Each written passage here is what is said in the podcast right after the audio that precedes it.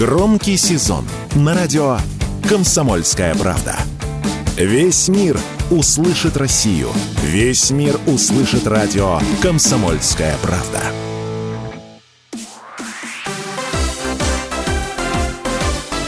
Новости спорта.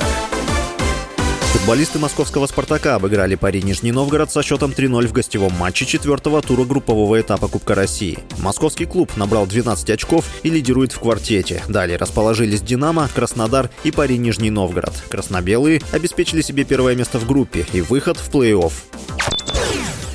В группе С четвертого тура группового этапа Кубка России самарские крылья Советов обыграли в гостях Калининградскую Балтику со счетом 2-1. В этом квартете лидирует Балтика. Далее расположились Зенит, Ахмат и Крылья. Я напомню, розыгрыш турнира в этом сезоне снова проходит по схеме с выбыванием после двух поражений. По две лучшие команды из каждой группы выходят в верхнюю сетку плей-офф. Третий клуб попадает в нижнюю сетку. Там изначально участвовали команды из всех остальных профессиональных лиг, а также несколько любительских клубов. Четвертая Команда завершает борьбу.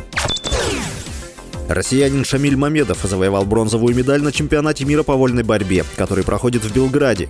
В поединке за медаль в олимпийской весовой категории до 65 килограмм он победил иранца Рахмана Амузада с отчетом 8-6. Мамедову 22 года, он действующий чемпион России. Для российских борцов это четвертая медаль на турнире в Сербии. Золото завоевали Заурбек Седаков и Ахмед Усманов. Серебро – Абазгаджи Магомедов. На турнире в Сербии российские борцы выступают в нейтральном статусе. С вами был Василий Воронин. Больше спортивных новостей читайте на сайте sportkp.ru